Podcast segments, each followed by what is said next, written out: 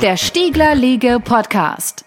Hallo, willkommen zur neuen Ausgabe des Stiegler Legal Podcasts. Wir sprechen heute über ein total komplexes Thema, nämlich über Blockchains, also etwas konkreter über den technischen und, soweit das heute schon absehbar ist, den rechtlichen Hintergrund, den Praxisnutzen, vor allem aus rechtlicher Sicht und natürlich auch über die Risiken, die mit Blockchains verbunden sind. Bei mir sitzt in dieser Folge ein neuer Gast, der fantastisch zum Thema passt, nämlich Dr. André Kudra, Vorstand bei der Esatus AG aus dem Raum Frankfurt. Hallo, willkommen. Hallo Frank, vielen Dank für die Einladung zu deinem Podcast. Ich freue mich sehr, dass wir heute über so ein spannendes Thema sprechen können. Ja, ich glaube wirklich, das ist ein ganz spannendes Thema. Erzähl doch mal kurz, was die Esatus AG macht und was du da so machst. Also zunächst einmal ist die Esatus AG ein mittelständisches Beratungsunternehmen. Wir bezeichnen uns selbst als The CISO Consulting Company, wobei CISO für den Chief Information Security Officer steht. Mhm. Daraus wird dann schon deutlich, dass wir einen Beratungsfokus auf Informationssicherheit haben in sämtlichen Themen sind wir, sage ich mal, der qualifizierte Ansprechpartner für unsere Kunden. Was sind das für Kunden? Also das sind äh, sehr große Unternehmen im Regelfall, wachstumsstarke Unternehmen unterschiedlicher Größe ähm, aus verschiedenen Branchen, wie zum Beispiel Finance, Automotive oder Logistik. Mhm. Okay. Ja, klar, wir sind im Rhein-Main-Gebiet ansässig und da haben wir natürlich gerne mit Banken zu tun und mit der Finanzbranche. Und wir haben dafür auch ein sehr motiviertes Team zusammengestellt, alle unsere Berater sind in der Lage, auch komplexeste Herausforderungen flexibel und auf den Kunden fokussiert anzugehen und zu meistern. Mhm. Und dabei haben wir sowohl technische Consultants, also IT-Security Consultants, als auch Business Consultants, die eher prozessuale oder managementorientierte Fragestellungen okay. adressieren. Ja, also das klingt nach einem sehr ganzheitlichen Ansatz. Ich glaube, den kann man auch gut gebrauchen, wenn ihr, worüber wir ja gleich sprechen, ähm, so auch mit, mit Blockchains arbeiten könntet.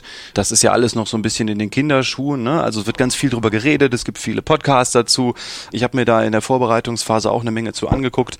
Aber wir werden jetzt versuchen, in diesem Podcast so gut es geht, gleichzeitig eine, eine, Grundlage zu geben und konkrete Fragen zu besprechen. Also dadurch, dass wir jetzt hier so mit einem IT-Anwalt sitzen, versuchen wir natürlich auch so gerade die Themen, so gut es geht, zu besprechen, die halt mit IT-Recht zu tun haben, also mit Datenschutz, ne? also Identity und Access Management, darüber werden wir sprechen.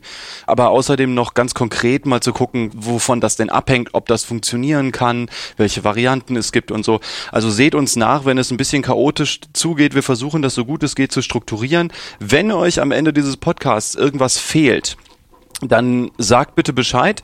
Das äh, ist sicherlich nicht das Ende des Themas, also weder für uns beide noch überhaupt. Also äh, in Sachen Blockchains wird sich noch viel tun. Das ist auf jeden Fall sicher.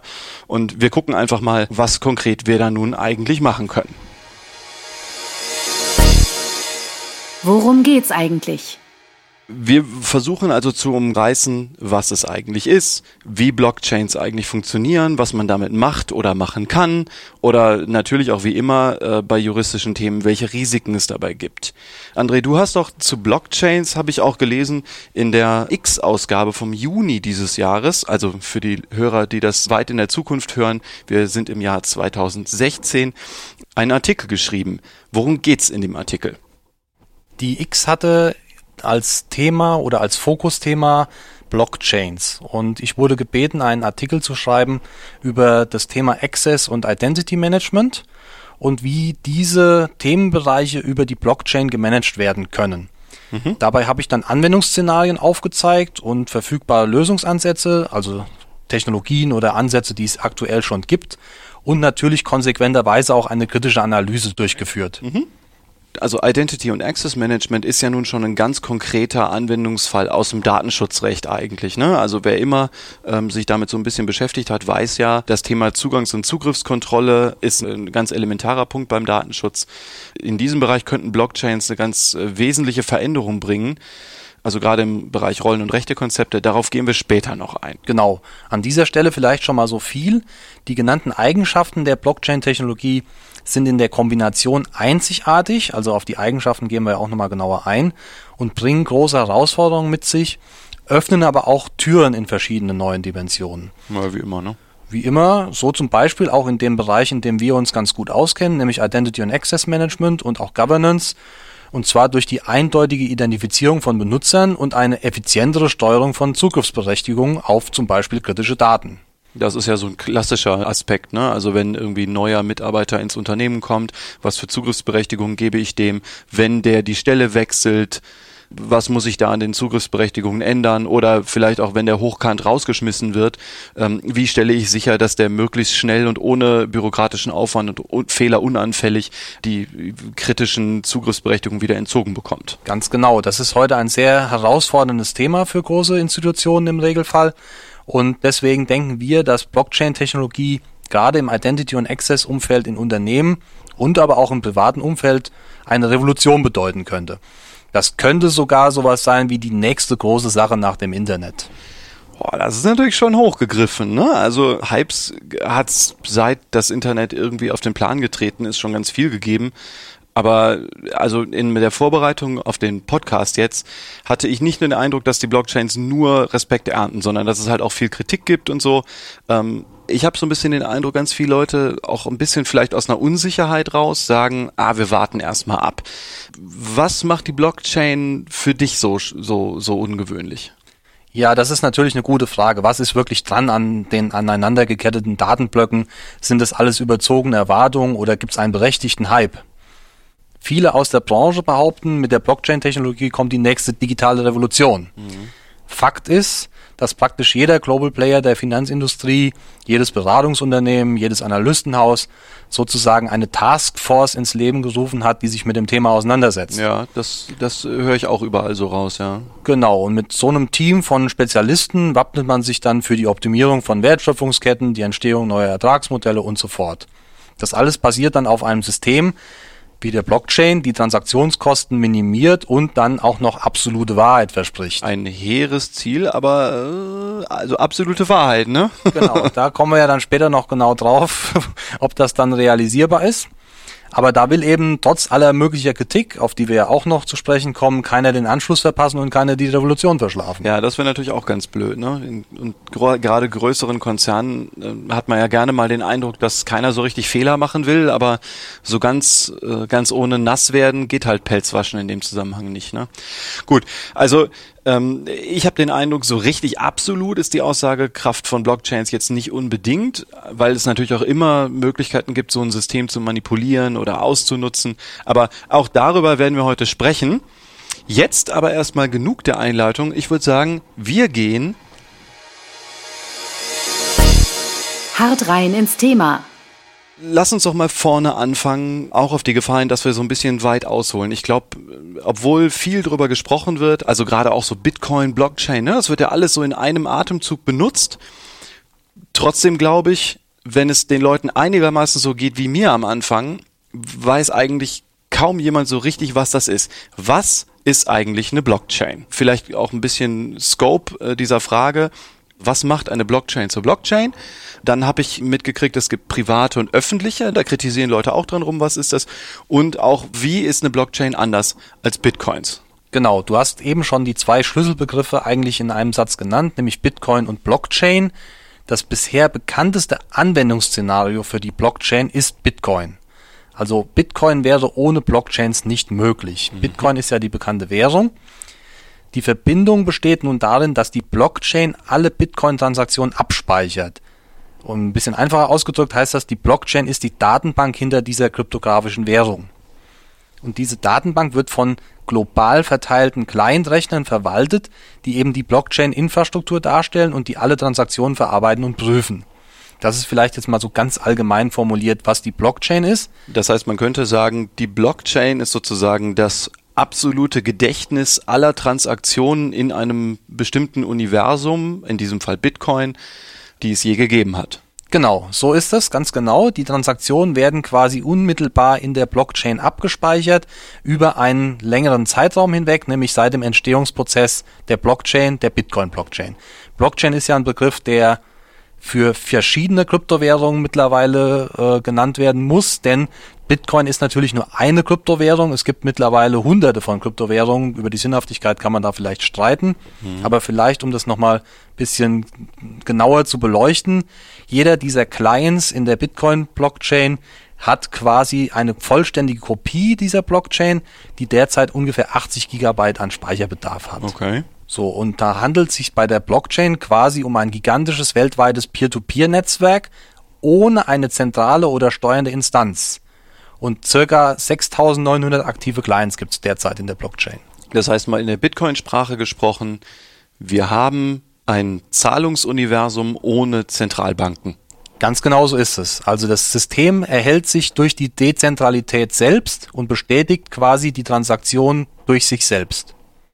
Okay. Also nur der Klarheit halber, weil ich das am Anfang auch nicht wusste, ähm, diese ähm, vollständige Blockchain mit den 80 Gigabyte, das ist nicht das, was jeder einzelne Teilnehmer an diesem Bitcoin-System, der da irgendwie Zahlen oder eine Zahlung entgegennehmen möchte, ähm, abgespeichert haben muss sondern es geht darum, dass jede Transaktion in dieses dezentrale System reingespült wird und dann von den ganzen Clients als vertrauenswürdig eingestuft und bewertet wird.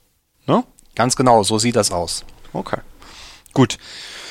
Lass uns doch noch mal kurz gucken, wie oder oder du hast auch bestimmt eine, eine Ahnung, wie Blockchains eigentlich entstanden sind. Also irgendwo muss das ja angefangen haben. Das ist ja jetzt seit, ich würde sagen, gut fünf Jahren in der Diskussion. Aber wo kommt das her? Wer hat damit angefangen? Genau. Also es gibt ja den ominösen Satoshi Nakamoto, der in 2008 ein White Paper veröffentlicht hat, in dem er diese kryptografische Währung vorgestellt hat. Also der Name schon acht Jahre her, okay. Genau. Also 2008 ist das White Paper rausgekommen, 2009 ist dann die Blockchain für Bitcoin live gegangen, aber vermutlich ist der Name von, von Satoshi Nakamoto nur ein Pseudonym, denn an der tatsächlichen Identität wird bis heute noch gezweifelt. Da gibt es mehrere Kandidaten, die da in Frage kommen, aber hundertprozentig geklärt ist es de facto nicht. Okay. Die Zielsetzung war von, von dem Nakamoto, eine Währung zu erschaffen, in der es explizit nicht erforderlich ist, dass der Nutzer Vertrauen an die ausgebende und transaktionsabwickelnde Stelle, das heißt Zentralbank, aufbringen müssen. Mhm. Sondern dass man ein dezentrales System hat von Teilnehmern, die äh, eigenständig prüfen können, ob eine Transaktion ihre Richtigkeit hat oder nicht und dementsprechend das dezentrale Netzwerk die die Authentizität und Integrität der Währung macht. Ganz genau, denn das Aufbringen des Vertrauens ist das grundlegende Problem aller konventionellen Währungen. Du musst also immer Vertrauen in die Zentralbank haben, die die Währung ausgibt, ansonsten funktioniert die Währung nicht. Genau. Und Anfang 2009 wurden schließlich die ersten Bitcoins kreiert und die Kryptowährung wurde dadurch quasi geboren. Das ist eine elektronische Währung, die auf einem kryptografischen Beweis der Transaktion beruht und ohne eben dieses Vertrauen in Mittelsmänner auskommt. Für die Hörer, die den letzten Podcast nicht mitbekommen haben und die sich fragen, wie funktioniert es mit dieser Kryptographie, den lege ich den letzten Podcast, also den, den Podcast Nummer 4 vom letzten Monat, also vom Juli 2016 ans Herz. Da habe ich mit Volker Schleifer über eigentlich vorrangig die EIDAS-VO, also die, die europäische Signaturverordnung, die seit Anfang Juli gilt, also angewendet wird, gesprochen und da in diesem Zusammenhang eben auch, weil man über elektronische Signaturen ja, das ist im Grunde ein ganz ähnliches, wenn nicht dasselbe System sogar anwendet, asymmetrische Kryptographie, eine Kombination aus privatem und öffentlichem Schlüssel. In der Blockchain und in diesem ganzen Netzwerk rund um die Blockchain äh, tritt jede einzelne Entität auch mit so einem Schlüsselpaar auf und signiert die Authentizität aus seiner eigenen Sicht mit seinem eigenen äh, privaten Schlüssel und alle anderen Teilnehmer können das über dessen digitalen Schlüssel verifizieren. Genau so funktioniert das Prinzip. Also grundsätzlich erstmal vielleicht ausgeholt, Blockchains lösen ein grundlegendes Problem in einem Netzwerk und zwar das der Konsensbildung. Mhm. Das Problem der byzantinischen Generäle. Angreifen oder nicht, die mussten sich eben einigen, wollen sie jetzt angreifen oder nicht. Und da gab es eben das Problem, dass die Kuriere vielleicht kompromittiert sein konnten, dass es eigentlich Betrüger waren. Also vielleicht ganz kurz auch eingestreut. Also das Problem der Konsensbildung war nicht an einem Tisch, sondern die Generäle waren über die Lande verteilt und wussten eben nicht genau, wann sie jetzt angreifen sollen oder nicht und haben deswegen Kuriere durch die Gegend geschickt. Ganz genau, so ist es, Frank. Und zwar ist eine Einigung in einem solchen Netzwerk normalerweise kaum herstellbar. Und diese Blockchain erzeugt nun einen Konsens in diesem Netzwerk, ohne dass du eben die direkte Kommunikationsmöglichkeit hast. Denn gerade in einem Computernetzwerk sind die einzelnen Teilnehmer nur schwer einschätzbar, weil du eben eine gewisse Anonymität hast. Ja, du, du weißt ja nicht, wer es ist, sondern du weißt ja im Zweifel einfach nur eine ID, also irgendein Identifier, ohne eben zu wissen, wer welche Person dahinter steckt. Genau, und die Blockchain schafft es nun, dass alle Clients des Netzwerks den Rechenergebnissen der anderen Clients vertrauen, und zwar demjenigen, der den letzten Datenblock in die Blockchain geschrieben hat. Das äh, sind die Miner, ne? Das sind die Miner, genau die erstellen die fortlaufenden Transaktionen und die brauchst du eigentlich, um dieses ganze System aufrechtzuerhalten. Und das funktioniert nach dem sogenannten Proof of Work Algorithmus. Das ist eben die Unanfechtbarkeit der Blockchain und die wird durch dieses zugrunde liegende kryptografische Verfahren eben diesen konsensbildenden Mechanismus erreicht und das ist eben das sogenannte Proof of Work. Und in diesem Proof of Work Algorithmus wird von einem Client in einem, naja, wir sagen mal aufwendigen Hash-Verfahren auf Basis aller Daten des jeweiligen Blocks sowie dem Hash-Wert des vorherigen Blocks, das ist ganz wichtig, ein Wert erzeugt. Und dieser kann von den anderen Clients aber einfach nachvollzogen und überprüft werden. Das heißt, man könnte sagen, die Miner, also die Leute, die, die versuchen, diese, diesen neuen Block zu schreiben, sind in einem Wettlauf und versuchen mit einem äh, mathematisch aufwendigen Verfahren einen Schlüssel zu bauen, was relativ kompliziert ist, aber es ist sehr leicht, die Integrität oder Authentizität des Schlüssels zu prüfen. Genauso ist das und der Schwierigkeitsgrad wird auch noch variiert und zwar so dann justiert, dass alle zehn Minuten ungefähr ein Client einen neuen Block in die Blockchain schreiben kann.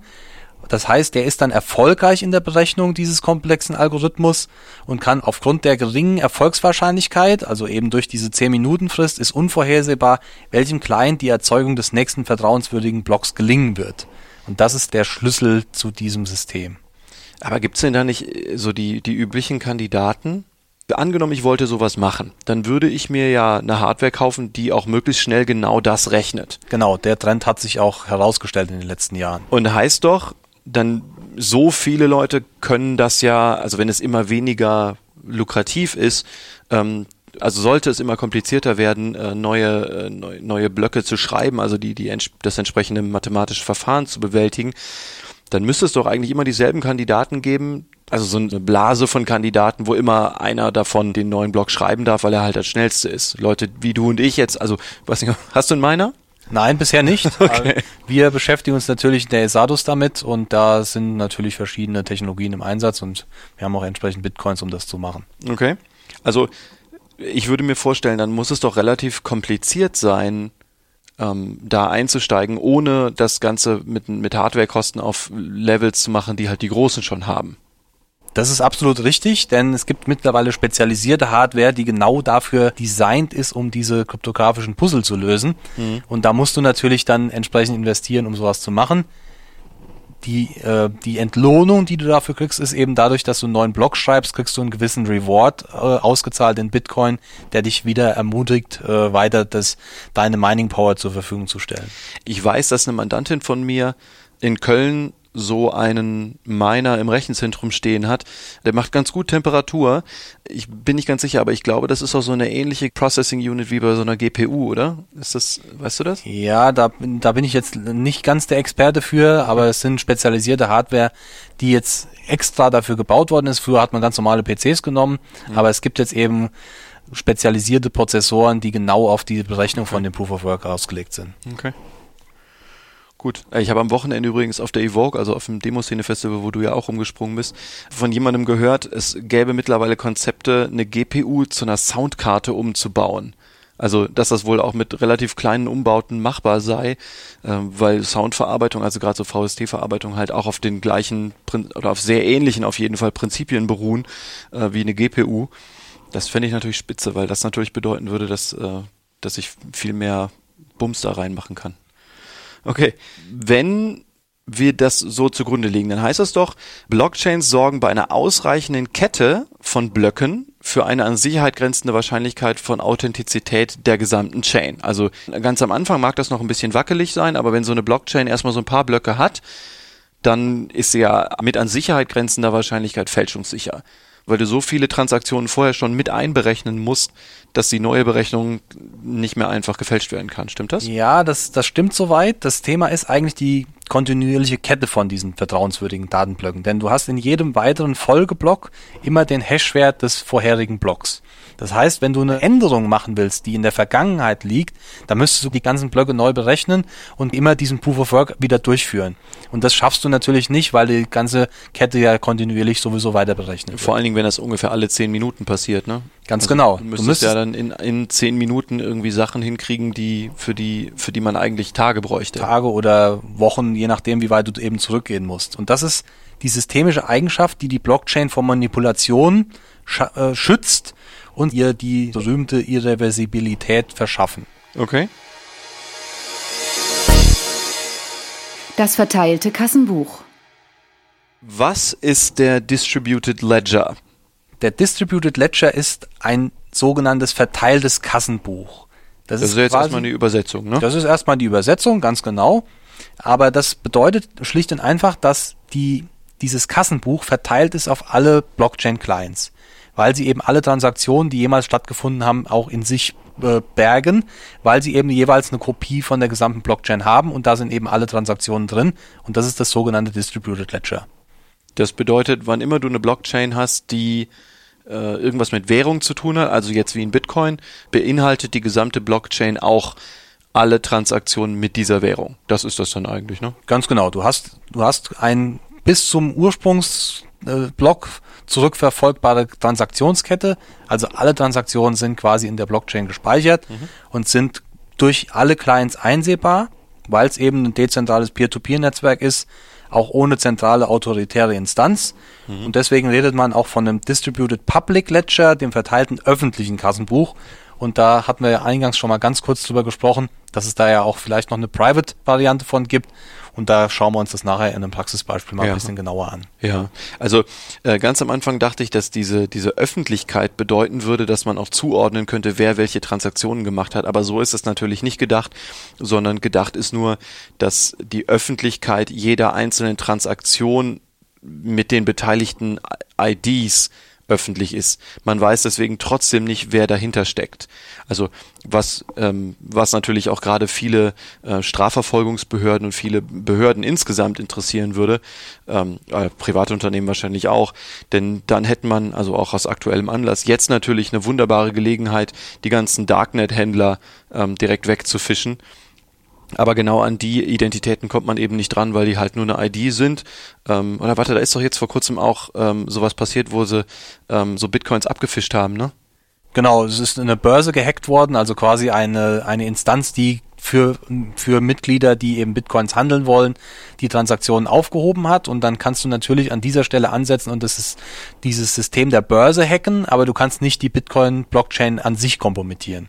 Weil es hat alles tatsächlich korrekt stattgefunden. Die Blockchain hat ihre Arbeit gemacht, aber nichtsdestotrotz ist eben an der Börse das abgefischt worden, so wie du es genannt hast. Also heißt, da sind die Bitcoins dann an den Hacker oder an den Begünstigten von, also des, des Hackers äh, abgeflossen. Das ist passiert, das war nach Blockchain äh, völlig integer. Äh, man weiß nur leider nicht, wer es ist. Genau. Das ist nämlich die Anonymität, die dahinter steht. Du hast also quasi nur diese Adressen und mit denen hantierst du in der Blockchain und du weißt nicht, an wen du das jetzt überwiesen hast, sondern an wen du was geschickt hast. Das ist nur nachvollziehbar, dass die Transaktion stattgefunden hat. Heißt aber, bei der Börse mussten sie den privaten Schlüssel auch abgefischt haben, denn sonst könnten sie ja nicht im Namen der Börse äh, Transaktionen machen.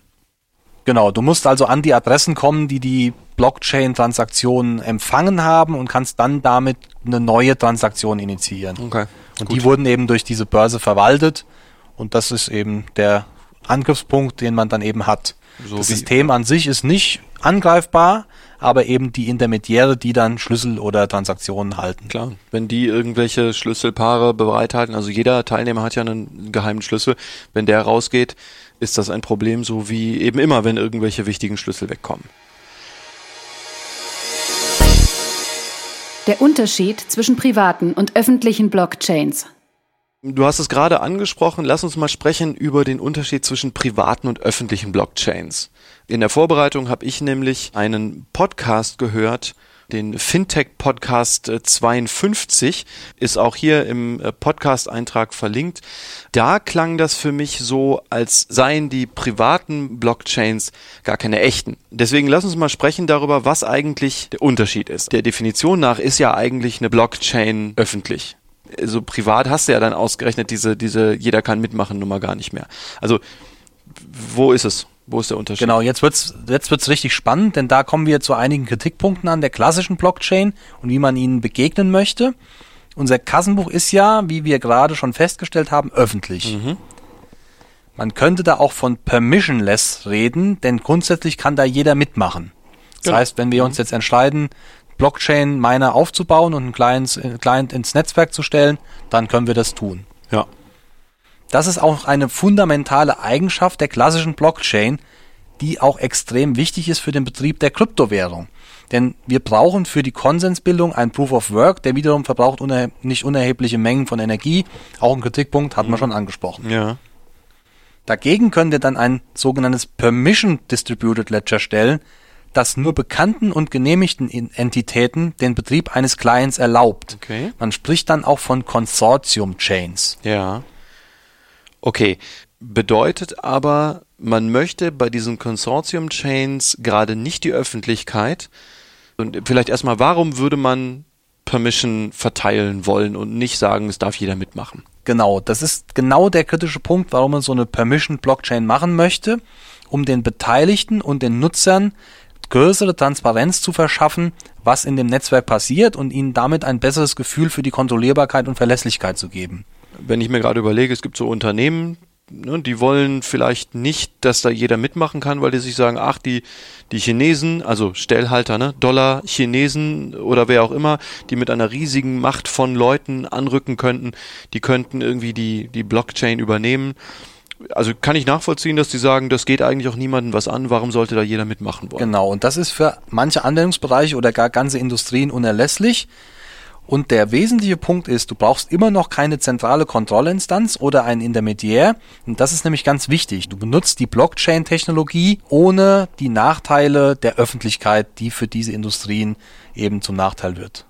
Ja, hast aber trotzdem einen mehr oder weniger geschlossenen Nutzerkreis. Du hast einen geschlossenen Nutzerkreis und das ist ja in dem Fall auch ganz klar gewollt, aber du kannst tatsächlich trotzdem Blockchain-Technologie nutzen, nämlich dieses verteilte Kassenbuch, mhm.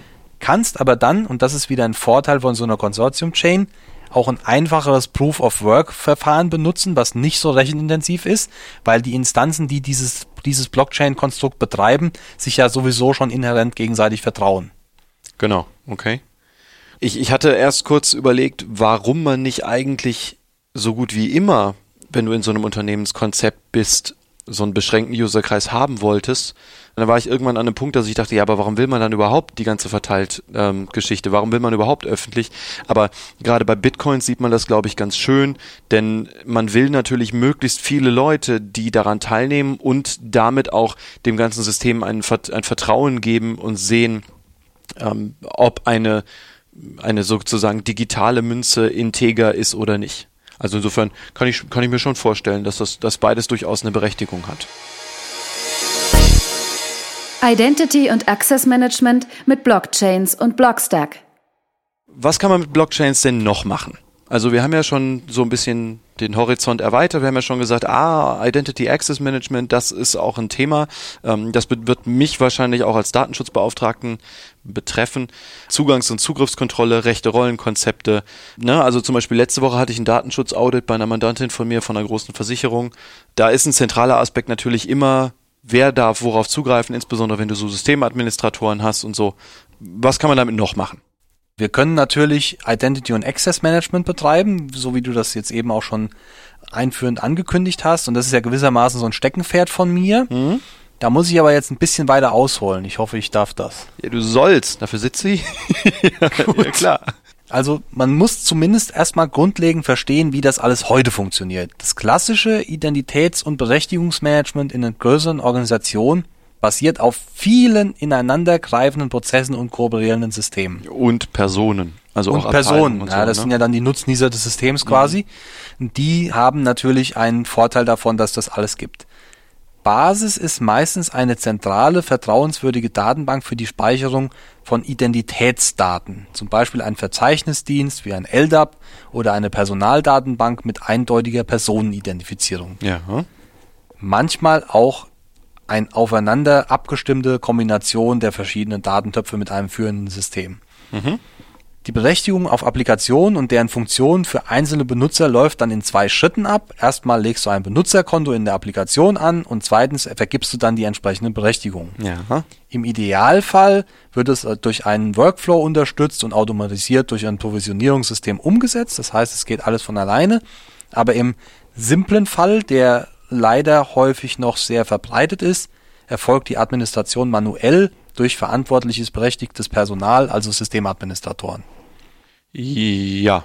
Und oft natürlich auch noch in Kombination mit anderen beteiligten Personen, die dann irgendwie den Workflow noch überwachen oder anstoßen oder so, ne? Genau, du hast dann ein Antragsverfahren, so eine Art Shopping-Card-System, wo du dann die Berechtigung zusammenklickst, dann gibt's Genehmigungsworkflow, da müssen dann verschiedene Leute zustimmen und so weiter. Alles ziemlich kompliziert und langwierig oft.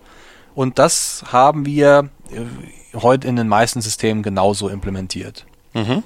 Ich vermute, du willst natürlich darauf hinaus, dass es genau so eine zentrale, vertrauenswürdige Datenbank bei den in Anführungszeichen richtigen Blockchains nicht mehr haben, sondern das muss ja irgendwie dezentral laufen, ne? Ganz genau. Also ich habe ja eben von dieser zentralen Stelle gesprochen und auf die wollen wir ja eigentlich verzichten. Aber wir müssten da jetzt noch ein bisschen auf Details zur Authentifizierung und Autorisierung und Konzepte wie Single Sign-On eingehen, aber das lassen wir jetzt erstmal vielleicht weg. Da kommen wir dann nochmal noch mal drauf, äh, wenn wir da später drüber sprechen. Ich denke, wir vereinfachen das an dieser Stelle erst einmal und halten fest, die ganzen klassischen Ansätze basieren auf einer zentralen, vertrauenswürdigen Instanz, die bestätigt, dass der Anwender berechtigt ist oder eben nicht. Genau. Okay. Das Ganze wird natürlich zunehmend schwieriger oder also wenn es nicht als wenn es nicht sowieso schon schwierig ist, wenn ich mit meiner zentralen Berechtigungsverwaltungssoftware gar nicht alle Systeme fernsteuern kann. Wenn ich zum Beispiel eben die Sache nicht mehr selber hoste, sondern bei irgendeinem Fremdanbieter bin, irgendeinem Auftragsverarbeiter in Cloud-Diensten oder sowas, ne? Du sagst es, genauso ist es nämlich. Das Resultat ist eine kaum beherrschbare Komplexität, besonders bei Organisationen, die dann Tausende von Benutzern haben. Denn letztendlich möchte kein Unternehmen irgendeinem ausgeschiedenen Mitarbeiter über dessen Betriebszugehörigkeit hinaus Zugriff auf Unternehmensdaten in der Cloud bestehen lassen. Okay, gut. Und das heißt, jetzt kommen natürlich Unternehmen auf die Idee, irgendwie, also das wäre, müsste man sich jedenfalls überlegen, zu externen Leuten zu gehen, die sich um den ganzen Kram kümmern. Genauso wird das heute auch gemacht. Da werden eben die Identitätsdaten in Cloud-Services ausgelagert, also zu Drittanbietern ausgelagert.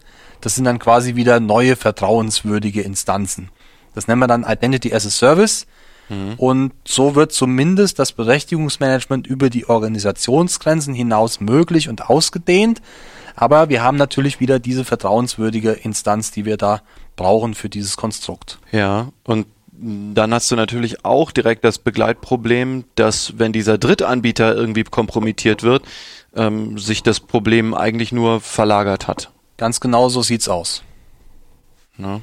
Der könnte Ziel von Hackerangriffen werden, die dann die Daten absaugen und so weiter. Und Ja. das ist ja wieder genau das Problem. Du hast es dann nur externalisiert und hast, Hat's verschoben. hast es verschoben und hast es aus deiner eigenen Sphäre rausgegliedert, aber das Problem besteht nach wie vor nur an anderer Stelle. Und jetzt, also darauf wollen wir natürlich hinaus. Ähm, jetzt sagst du, die Blockchain kann eine Lösung für all das liefern. Das ist jetzt der Ansatz dahinter, sagen wir mal so. Was wäre, wenn die Blockchain zur Speicherung und Übertragung von Identitätsdaten genutzt werden könnte? Dann würden diese ganzen öffentlich bekannt gewordenen Horrorszenarien von gehackten Identitätsdatenbanken und Benutzerkonten ein Relikt der Vergangenheit werden. Denn da gäb's ja nichts mehr zu hacken. Da also gibt's nichts mehr zu hacken. Ja. Ja. wir haben natürlich ein paar andere Dinge, die dann, die dann natürlich mitspielen. Aber die digitale Identität könnte dann zu etwas werden, das einfach vom legitimen Eigentümer gemanagt werden kann. Das gibt ihm die echte Kontrolle zurück, wer auf welche seiner persönlichen Daten wie zugreifen kann. Das wiederum heißt aber, na, also du merkst, der Jurist in mir hangelt sich da jetzt von einer Voraussetzung zur nächsten, um zu gucken, ob das irgendwie wasserdicht ist. Ähm, das heißt aber doch natürlich, dass so eine Blockchain eine ganze Reihe von Voraussetzungen sehr zuverlässig erfüllen muss. Du musst ja irgendwie jetzt die Teilnehmer an so einer Blockchain einer bestimmten Person nachvollziehbar zuordnen. Also du musst dann ja eigentlich das machen, was bei Blockchains eigentlich erstmal gar nicht gedacht ist. Das ist richtig. Da brauchst du eine gewisse Erweiterung, um das zu machen. Also die Blockchain schafft es, drei vermeintlich unvereinbare Eigenschaften im Identitätsmanagement unter einen Hut zu bringen. Und das ist der Schlüssel für dieses System. Wir haben nämlich genau drei Dinge, die wesentlich sind im Identity Management, nämlich Namen sind aussagekräftig. Das heißt, sie sind menschenlesbar und bedeutungsvoll. In Abgrenzung zu normalerweise in der Blockchain Schlüssel, kryptischen Keys. IDs, keiner weiß, wer es ist. Okay? Genau. Und zweitens, Namen und deren Zuordnung können nicht ungewollt geändert werden und jeglicher Versuch der Manipulation wird erkannt. Das heißt, du hast die Integrität sichergestellt. Heißt aber natürlich, in diesem System, wie auch immer man das macht, muss klar sein, wer bestimmte Berechtigungen ändern darf. Das ist richtig. Also heißt, äh, trotz Dezentralität darf nicht jeder alles, sondern äh, nur bestimmte Stellen, die wiederum von anderen als vertrauensvoll eingestuft werden, dürfen bestimmte Änderungen machen. Ganz genau. Mhm, okay. Und drittens, du hast keine hierarchische zentrale Autorität, die die Namen ausstellt und über deren Gültigkeit entscheidet und somit den Single Point of Failure darstellt. Das haben wir eben schon besprochen, dass mhm. wir diese Zentralität nicht mehr wünschen. Was aber natürlich nicht bedeutet, dass nicht trotzdem bestimmte Stellen zentral entscheiden, wer welche Berechtigung bekommt, sondern einfach nur, welche Entitäten existieren. Das kann prinzipiell jeder mitmachen, aber wenn ich jetzt die, keine Ahnung, die Europäische Zentralbank bin und sage, meine Mitarbeiter ähm, sind die und die und die, dann bin ich die Einzige, die das entscheidet. Ganz genau. Okay. Mhm. Wie soll denn die Blockchain nun all das machen? Also man muss ja nun irgendwie mehr machen können als eine ID erstellen. Die ID muss ja irgendwie mit Informationen angereichert werden, also zu diesen ganzen Zugriffsberechtigungen. Wie läuft das? Ja, genau, da können wir uns verschiedene Erweiterungen bedienen für die Blockchain, wie zum Beispiel Blockstack. Blockstack ist ein öffentliches System, das heißt, wir reden jetzt hier nicht von einem Permissioned Ledger, sondern immer noch von der öffentlichen Blockchain. Und da gibt's dann eben eine Erweiterung zu, die dir erlaubt, dass du eine ID erstellen kannst. Du kannst dann ein Profil anlegen, in dem du verschiedene Attribute ablegst. Und diese angehängten Attribute können entweder öffentlich oder privat sein. Da haben wir dann mhm. quasi wieder diese Unterteilung von, von dem, was wir machen können und was nicht. Denn ich will ja natürlich auch als Europäische Zentralbank nicht, dass Leute sehen können, wer welche Berechtigungen hat. Das ist richtig. Du kannst eine Blockchain-ID, eine Verbindung zu einer anderen Blockchain-ID aufbauen lassen und dieser Bestätigungsvorgang wird als Attestierung bezeichnet. Der wesentliche und relevante Clou aber ist, diese IDs können nicht nur für Personen registriert werden, sondern auch für Unternehmen, Webseiten oder auch Applikationen.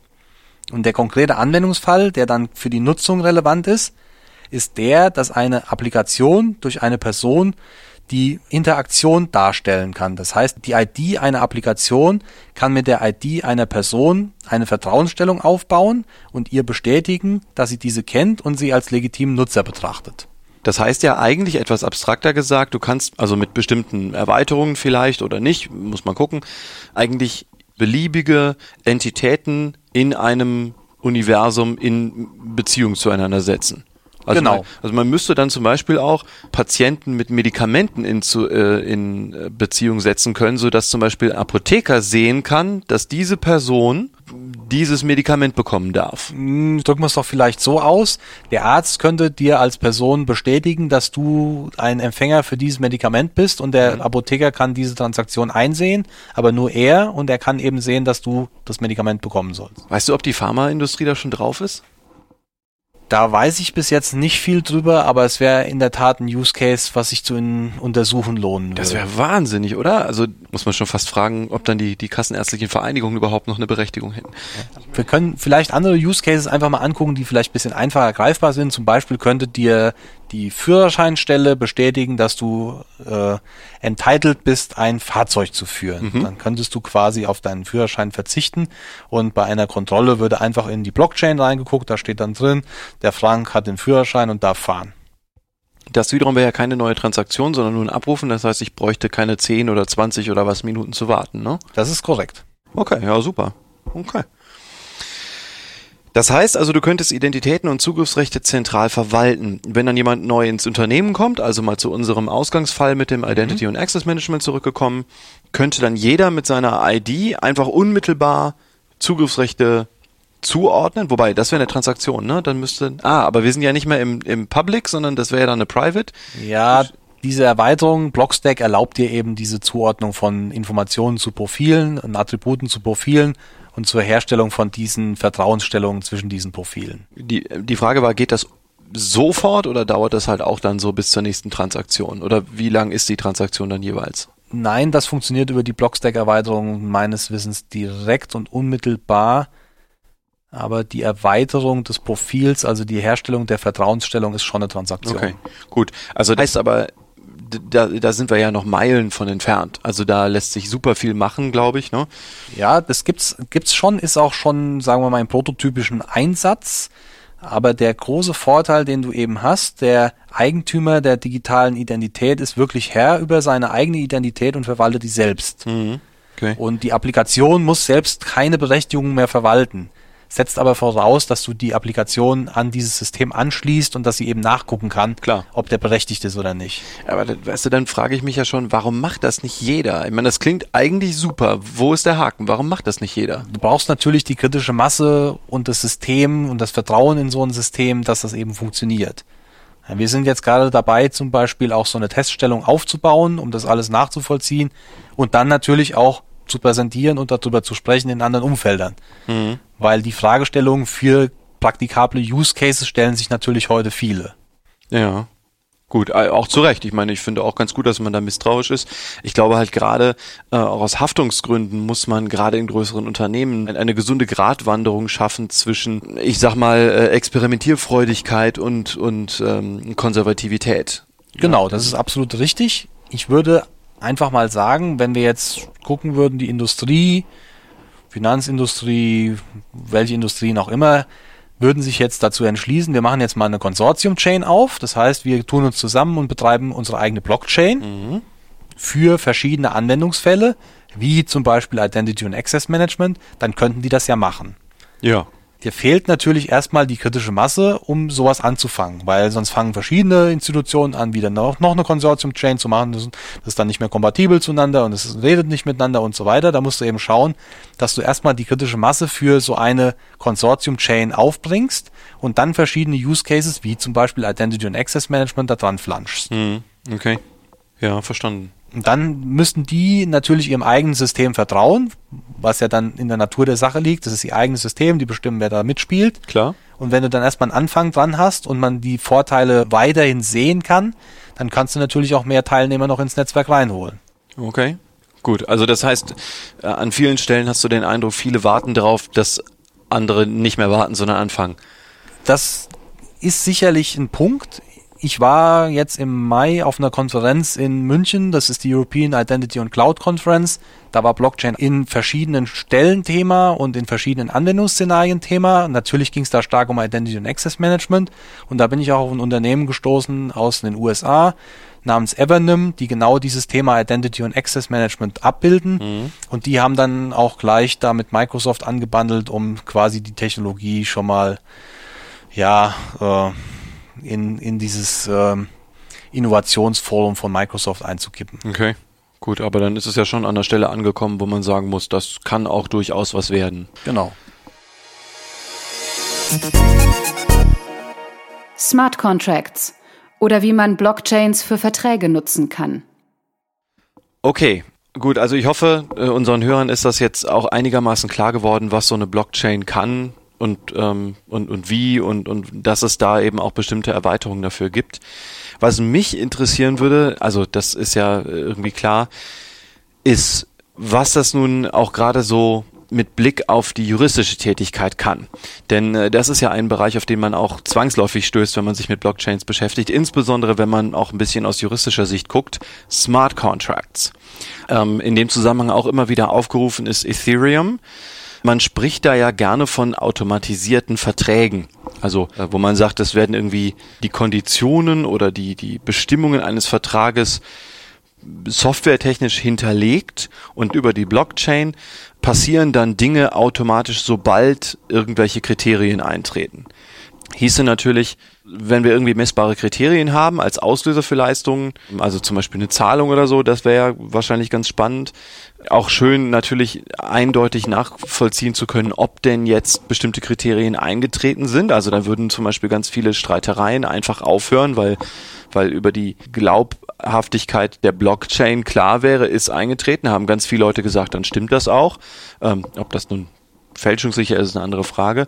Und vor allen Dingen glaube ich, bei, also wenn du mehr als zwei Leute beteiligst, also wenn da mehrere, also drei oder mehr Vertragsparteien dranhängen, ne, dann könnte das natürlich eine, eine starke Erleichterung sein. Also zum Beispiel, wenn irgendwie in so einem Dreiecksverhältnis A dem B eine Zahlung lief, leisten soll und der B dem C dann etwas schickt, also irgendwie eine Ware oder so. Ähm, sowas wäre dann ein Szenario, das ich mir vorstellen kann. Habe ich das so ungefähr richtig zusammengefasst oder wie? Ja, ich denke mal, das ist auf jeden Fall ein gute, gutes äh, Statement zu dem Thema und setzt es mal in den richtigen Kontext. Ethereum hat man jetzt ja schon viel von gehört. Äh, Gerade jetzt in der letzten Zeit auch wegen den Vorfällen, die man dann auch öffentlichkeitswirksam in der Presse lesen konnte, aber da kommen wir vielleicht nochmal separat zu. Ja, können wir auch ruhig jetzt machen. Ja, also. also grundsätzlich ist es ja so, dass Ethereum erstmal eigentlich auch nur eine Blockchain ist. Ja, mhm. aber eine mit einem speziellen Ansatz, nämlich schnell Rechenleistungen für dezentral ablaufende Programme zur Verfügung zu stellen.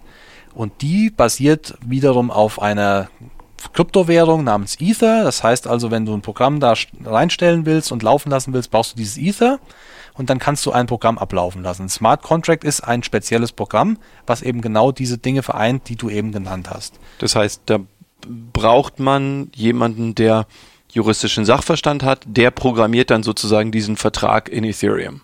Du brauchst also einen IT-Juristen oder einen, einen Jura-ITler oder sowas. Gibt's denn da schon Kurse? Kann ich mich anmelden? Ich glaube, du musst dich nicht anmelden, du kannst es bestimmt out of the box, aber ich glaube, für deine Zunft gibt's da sicherlich noch ein bisschen Nachholbedarf, denn die sind ja nicht alle so IT-savvy wie du. Ja, okay, okay, aber das heißt, das heißt, du hinterlegst in einem Programm irgendwie ein Vertragsleben, könnte man sagen. Und jemand bezahlt eben nicht mit Bitcoin, sondern mit Ether. Ähm, da wird es ja wahrscheinlich auch irgendwelche Konversionen geben, also dass ich da irgendwie genau. sozusagen echtes Geld reinschieße, das dann zu Ether mache und dann über Ether bestimmte Smart Contracts laufen lasse. Okay? Ja. Genau. Was The DAO ist und was da passiert ist.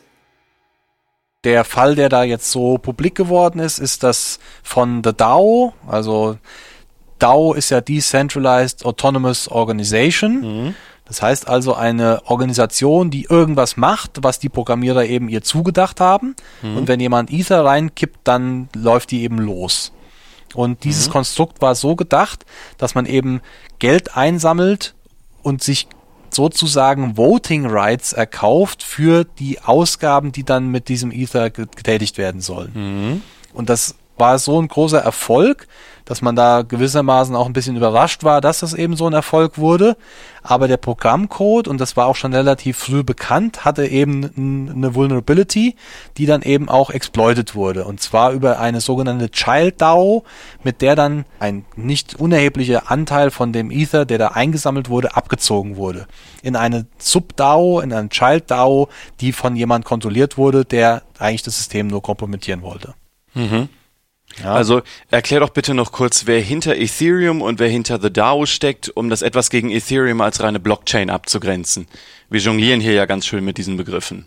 Ja, Ethereum gibt's ja die Ethereum Foundation, die das Ethereum betreibt und auch entwickelt hat. Ja. Und dann ja auch gewisse Maßnahmen eingeleitet hat, um diesem Problem, was ja da entstanden ist und in der Presse äh, gehypt wurde, wieder Herr zu werden. Da hat man dann lange drüber sinniert, was man machen will und hat sich dann zu einem sogenannten Hard Fork entschieden.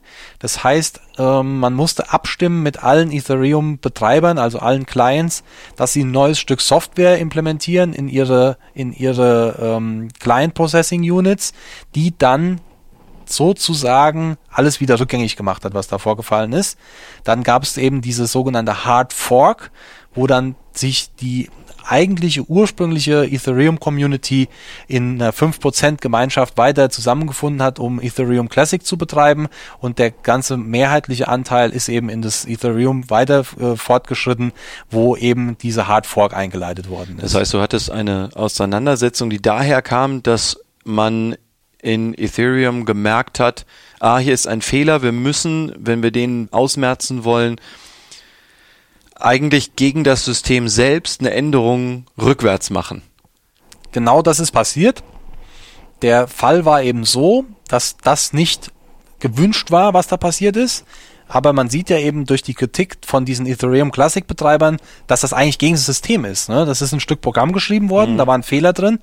Dieses Ethereum hat eigentlich genau das gemacht, was es sollte, nämlich den Code ausgeführt. Ja. Und war auch zu keiner Zeit irgendwie angreifbar, kompromittiert oder so. Man hatte nur gemerkt, dass der Code, der da ausgeführt wurde, nicht richtig war. Genau, also der Vertrag, der da abgelaufen ist in dieser DAO, hat eben genau das getan, was er, wie er programmiert war, mit dem Fehler, der eben drin war. Ja. Den unerwünschten Exploit, der möglich war. Da sieht man aber eigentlich auch schon einen ganz wesentlichen Fall oder ein, ein Streitproblem auch, äh, gerade bei so Smart Contracts. Also bei herkömmlichen Verträgen ist es ja jederzeit möglich, eine Änderung zu machen, ähm, aber eben nur unter den Beteiligten. Also die Beteiligten können jederzeit natürlich aus Privatautonomiegründen sagen, wir möchten das jetzt gerne anders haben.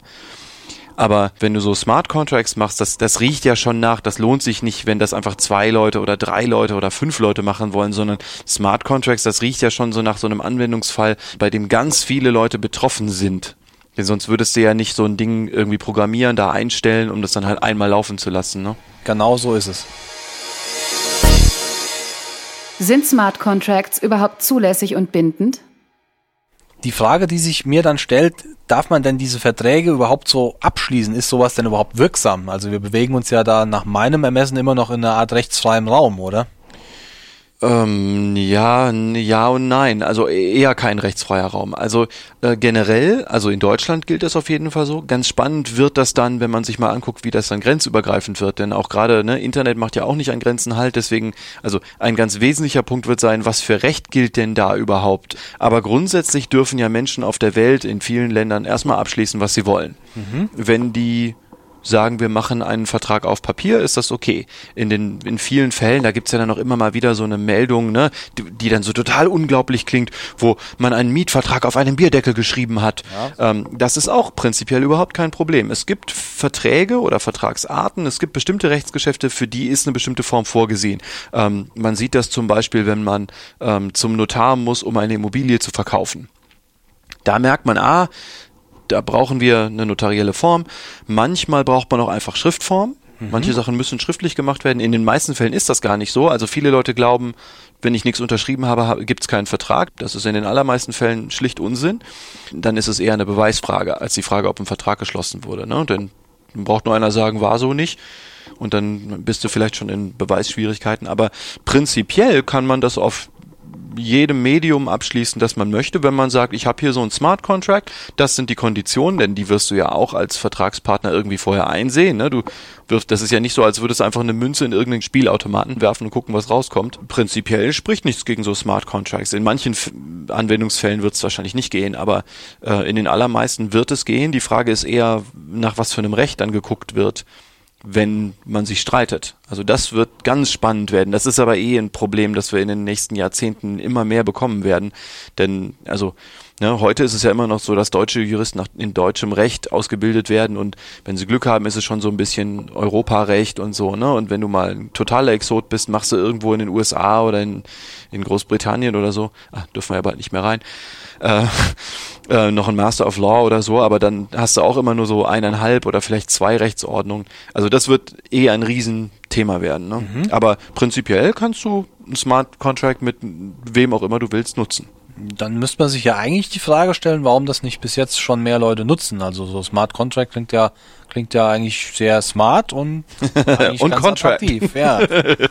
ja, also das habe ich mich natürlich auch gefragt. Man liest dann ja auch gerne mal so Beiträge wie, öh, Juristen werden total überflüssig, braucht man nicht mehr. Also man hört schon an meinem Tonfall, dass ich das für sehr unwahrscheinlich halte. Also es ist ziemlich sicher, dass Juristen auch über Jahrhunderte noch zu tun haben werden. Also jedenfalls werden die Smart Contracts daran nichts ändern. Liegt, meine ich, vor allen Dingen an zwei Gründen. Äh, nämlich erstens, also Smart Contracts, das haben wir ja gerade schon angesprochen, machen ja nur dann Sinn, wenn du irgendwie eine kritische Masse an, an Beteiligten auch bekommst, denn sonst lohnt sich das nicht, da, da was zu programmieren und dann Leuten da Ether für abzuziehen. Also das, das ist einfach ein Kosten-Nutzen-Verhältnis, das dann total schief ist. Also das wird nur Verträge betreffen, die sowieso so massentauglich sind, dass das ein Massengeschäft auch werden wird. Ne, das mag ja sein, dass es da Juristen gibt, die da, die da bluten werden, aber ich kann dir sagen, die meisten Verträge, die ich hier mache, sind überhaupt nicht Standard, sondern halt hoch individuell, deswegen kommen die auch. Also wenn du zum Beispiel einen Mietvertrag abschließen möchtest, dann brauchst du ja nur zum Schreibwarenhandel um die Ecke zu gehen und du hast ja von Brunnen oder oder so, ne, schon so von so bestimmten Verlägen schon Standardverträge, die kannst du auch nehmen, die sind okay, weil es halt standardisierbar ist. Aber das wenigste von dem, was ich mache, ist standardisierbar. Deswegen das ist für Smart Contracts insgesamt schon schwierig. Und dann geht ein Smart Contract natürlich auch nur für messbare Kriterien. Ne? Du hast jetzt das messbar so hervorgehoben. Wieso ist das so? Naja, weil wenn du dir vorstellst, du hast so ein, so ein Programm, das läuft. Und das soll ja automatisch laufen. Ne? Wir wollen ja irgendwie einen Vertrag da reinkippen und sagen, der soll jetzt bitte laufen und wenn bestimmte Kriterien eintreten, dann soll Folgendes passieren. Das geht ja nur, wenn die Kriterien irgendwie messbar sind für die Maschine. Ich meine, es hat jetzt äh, vor kurzem eine, eine große Versicherung gegeben, die so mit Smart Contracts angefangen hat zu experimentieren. Stellen wir uns vor, du hast ähm, eine Feuerversicherung. Also ich weiß gar nicht, ob das wirklich so heißt, aber so eine Hausratversicherung, irgendwie einen Schutz gegen Feuer. Ja, du hast irgendwie eine Immobilie und du schützt die gegen Feuer oder Diebstahl, also ist egal, also gegen irgendwas. Und jetzt kommst du nach Hause und die Bude ist abgebrannt dann muss das, also dann weißt du das, aber die Blockchain weiß das ja noch nicht. Und das müssen ja dann auch ausreichend Leute irgendwie anschieben, damit die Vertraulichkeit, also die Vertrauenswürdigkeit da kommt. Und selbst wenn das so wäre, müsstest du ja immer noch irgendwie deinen Schaden belegen. Also eine Versicherung deckt ja immer Schäden ab.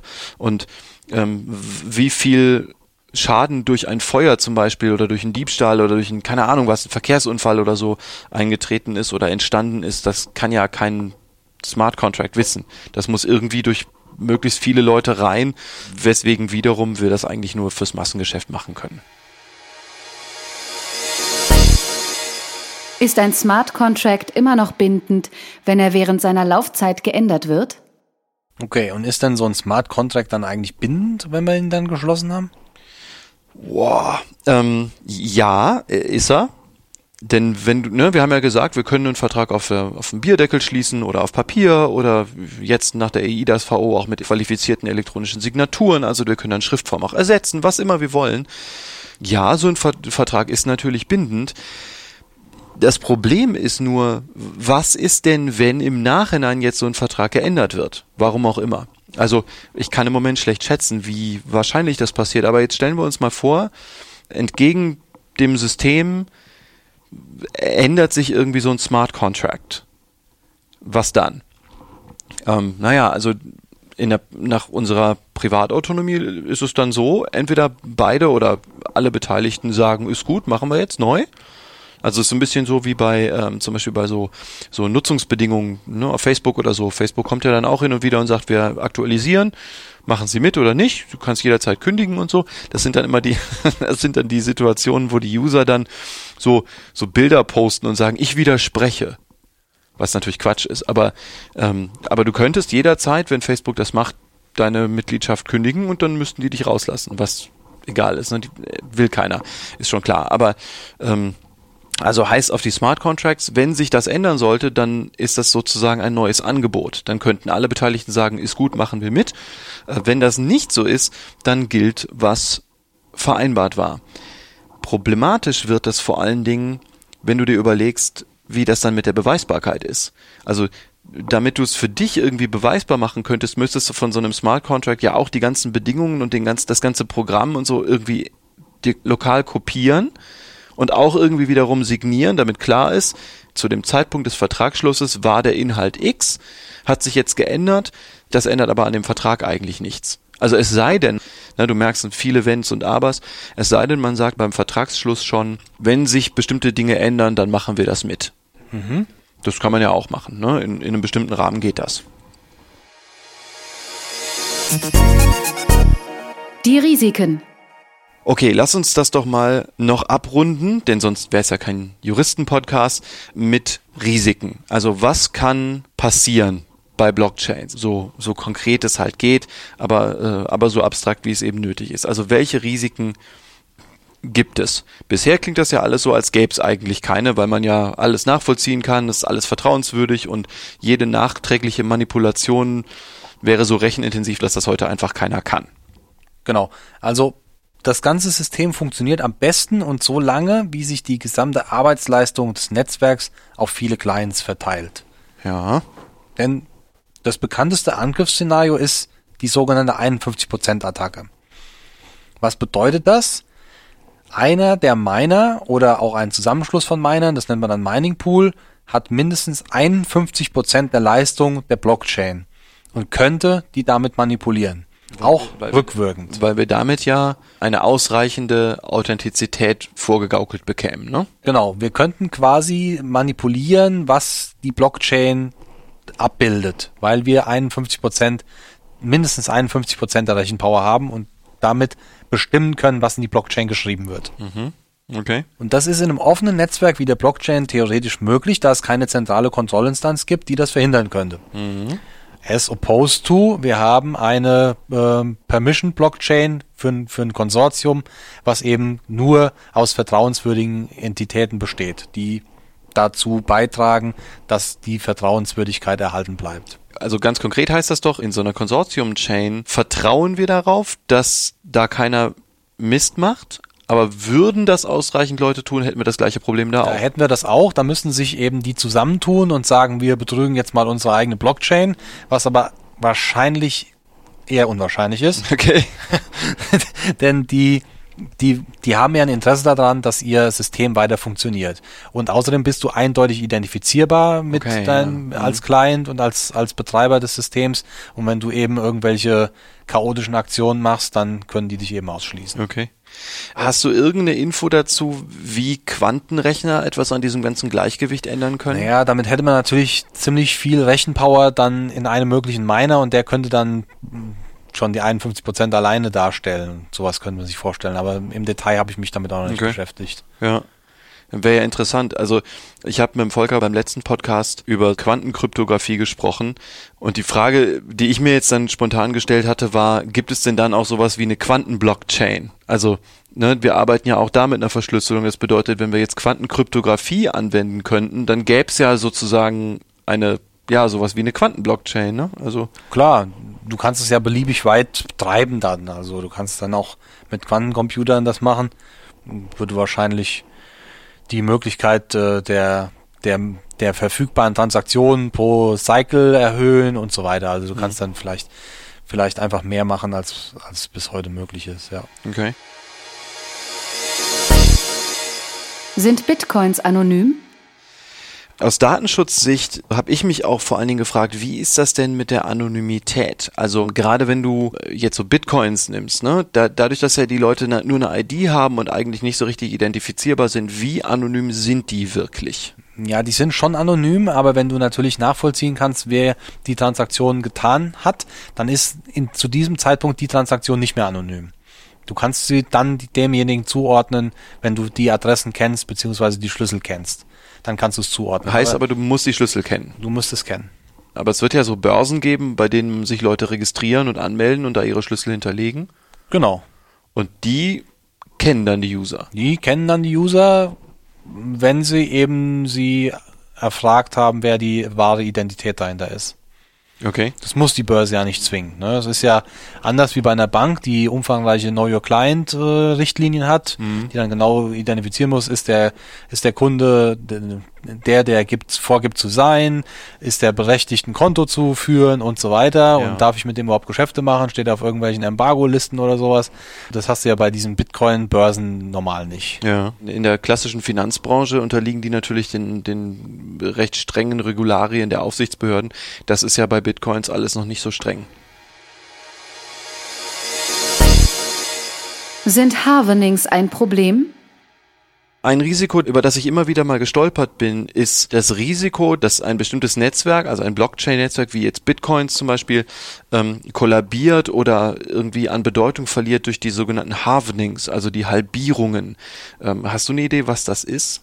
Also damit habe ich mich jetzt noch nicht so im Detail beschäftigt, aber ich denke mal, das ist eben darauf zurückzuführen, dass so eine Attraktivität des Netzwerkes irgendwie sich äh, reduziert im Zeitverlauf und dass dann eben die, die Interessen daran teilzunehmen nicht mehr so stark sind. Aber bei Bitcoin haben wir jetzt ja zum Beispiel gesehen, seit 2009 gibt's das, mhm. ist ja eine gewisse Stabilität inzwischen eingekehrt.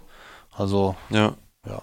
Wenn ich es richtig verstanden habe, dann hängt es ja an der Zahl der Miner, so eine bestimmte Kontinuität reinzuschreiben in das ganze Gedächtnis dieser Blockchain. Richtig. Und klar, ne, also wenn jetzt Leute ihre Ressourcen da rausziehen und plötzlich kaum noch Miner da sind, dann muss man sich schon fragen, wie viel Rechenpower es da realistisch überhaupt noch gibt und ob die Entwicklung dem noch standhalten kann.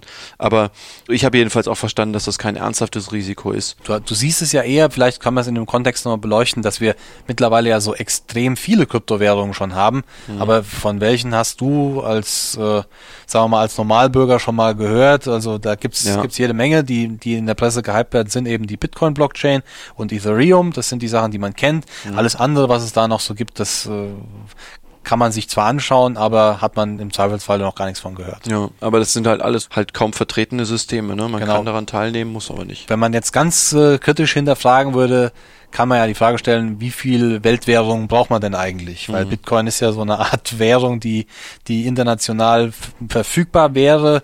Äh, wenn man jetzt eine Weltwährung hätte, braucht man eigentlich noch 15 oder 150 oder ja. 500 weitere. Ja, stimmt. Wobei ich da überhaupt nicht einschätzen kann, wie realistisch so ein System wie Bitcoin auch nur eine bestimmte Lebenserwartung hat und dann einfach nicht weiter bestehen kann, aus welchen Gründen auch immer. Also vielleicht, weil es keine Operationen mehr realistisch gibt oder so, ne? Also weil, muss man sehen. Ja, die, die Menge der, der minebaren Coins ist ja auch limitiert. Also irgendwie laufen wir da in, ich weiß nicht genau, wie viele Jahren dann an die Grenze, wo es dann einfach keine neuen äh, Bitcoins mehr geben wird. Okay. Wohin entwickeln sich Blockchains? Was schätzt du denn, wie sich Blockchains in Zukunft entwickeln? Das ist eine gute Frage. Wir werden sehen, ob es eben für verschiedene Use Cases eine Adoption gibt.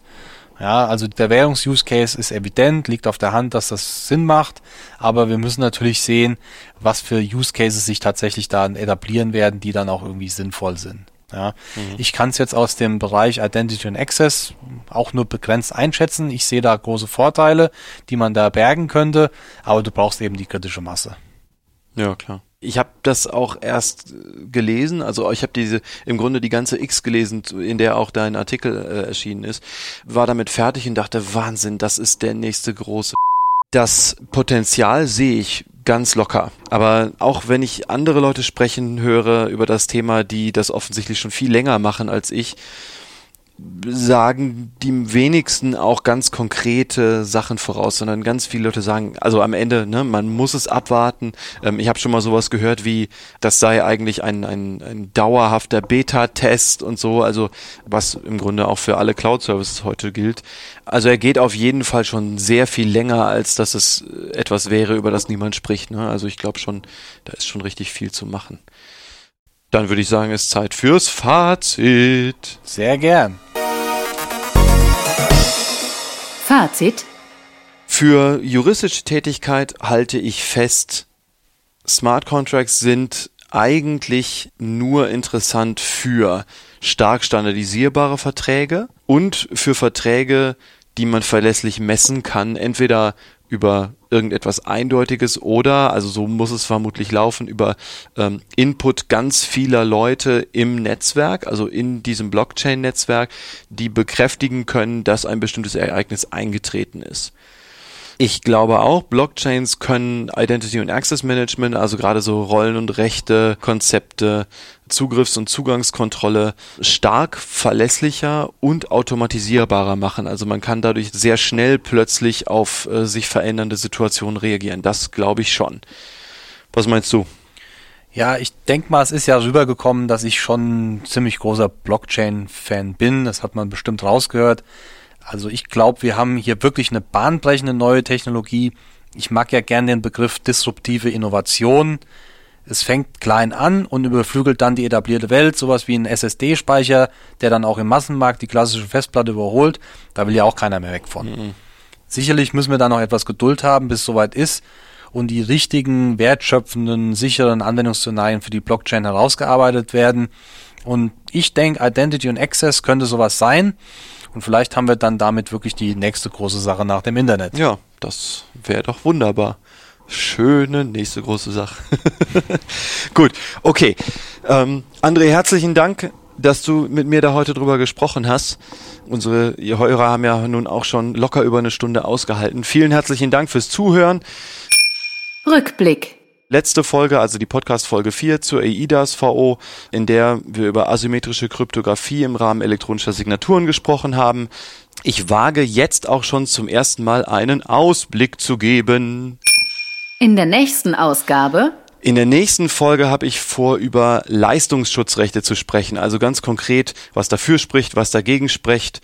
Ich möchte, dass ihr mitdiskutiert. Wenn ihr Input habt, gerne in die Kommentare und sagt uns bitte auch, was ihr meint. Blockchain, ist das ein Riesenmist oder gibt es konkrete Anwendungsfälle, in denen ihr sagt, ja, das kann auch über Bitcoin hinaus eine große Sache werden? was mich auch noch ganz besonders interessieren würde, äh, das ist mir über die verschiedenen Feedback-Kanäle aufgefallen. Wie soll der Podcast hier heißen? Also die Podcast-Reihe. Habt ihr einen Vorschlag dazu, wie die heißen kann? Der Stiegler Legal Podcast ist ja doch so ein bisschen trocken, da gibt's bestimmt was Besseres. Und ich dachte mir, wieso soll ich nicht die Leute fragen, die es am besten bewerten können? Ich möchte äh, auch ganz kurz noch Arvid vielen herzlichen Dank sagen. Arvid, du hast äh, mir wertvollen Input zu diesem Podcast gegeben. Herzlichen Dank und an alle Beteiligten, an alle äh, Zuhörer auch nochmal herzlichen Dank. Wir freuen uns über Kommentare, gern auch neue Themen vorschlagen, wie immer. Weiter so, wir finden das super, wenn Input von außen kommt. Gut, macht's gut, bis zum nächsten Mal. André und Frank sind hart raus aus dem Thema. Tschüss. Tschüss.